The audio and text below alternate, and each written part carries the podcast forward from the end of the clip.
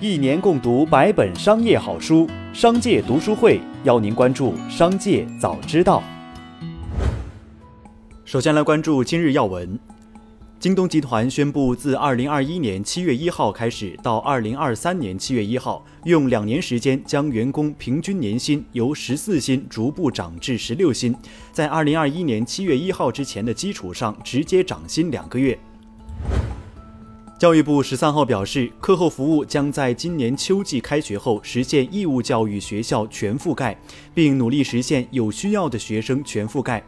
课后服务推行五加二模式，即学校每周五天要开展课后服务，每天至少开展两小时，结束时间要与当地正常下班时间相衔接。近日，广东中山男生小宋称，兼职途中，荣幸主管以休息为由带他进酒店，引导洗澡、看成人影片后实施猥亵未遂。学而思培优回应正协助调查，警方表示已受理为治安案件。再来关注企业动态。资料显示，拜腾汽车关联公司南京知行新能源汽车技术开发有限公司被上海华讯网络系统有限公司强制申请清算与破产。对此，拜腾汽车方面回应称，目前有债权人向法院提起诉讼，并对拜腾提起破产申请，法院还没有正式受理破产申请，拜腾正积极应对并寻求和解。最近有媒体报道称，小鹏汽车董事长何小鹏为了从宁德时代顺利拿到动力电池，在宁德时代蹲守一个星期。而宁德时代董事长曾毓群在近期召开的股东大会上表示，客户最近催货让他快受不了了。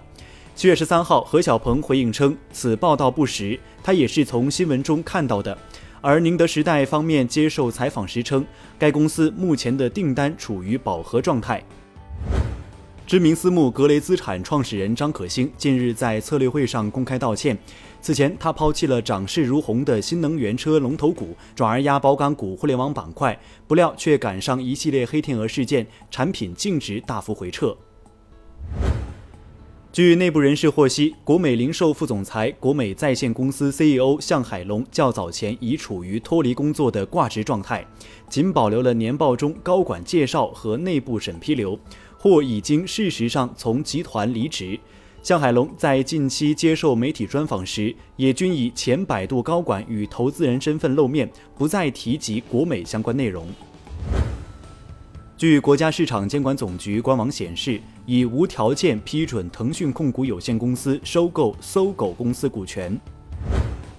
针对近日网传万科、金茂收购恒大项目资产包的消息，恒大集团表示，相关消息严重不实，对恶意造谣者将保留追究其法律责任的权利。知情人士称，雀巢正计划进军人工培育肉类市场，此举可能会帮助这家全球最大食品公司将这一新兴技术更快地推向大众市场。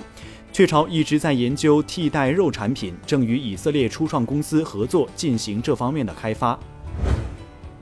近日，ST 维维公告表示，约定新盛集团通过协议转让方式取得维维集团持有的上市公司约二点一六亿股的股份，占公司总股本的百分之十二点九，转让价格为每股四点二六元，合计约九点一九亿元。本次权益变动后，新盛集团将成为公司的控股股东，徐州国资将成为公司实控人。十三号早间，ST 维维开盘一字涨停，封单一度超六十六万手。截至发稿，ST 维维依旧封涨停，报每股三点五八元，市值五十九点五亿。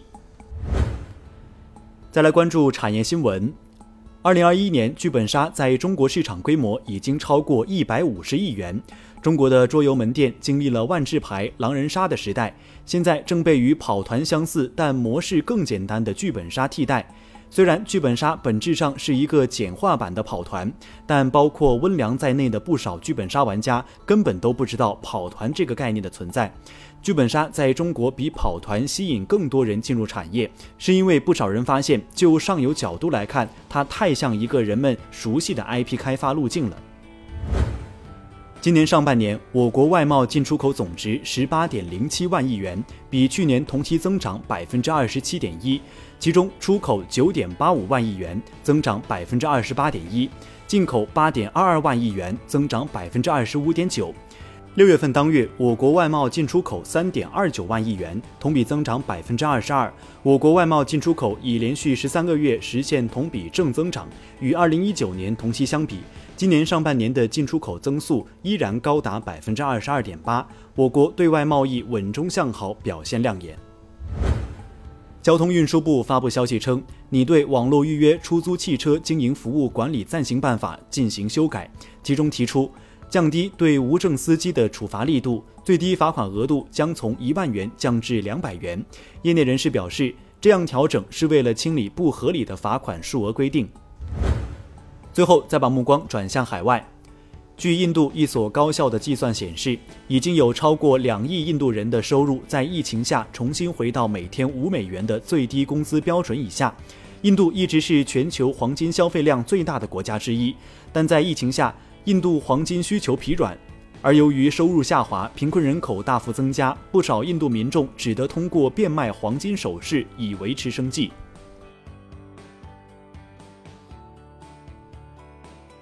以上就是本期《商界早知道》全部内容，感谢收听，下次再见。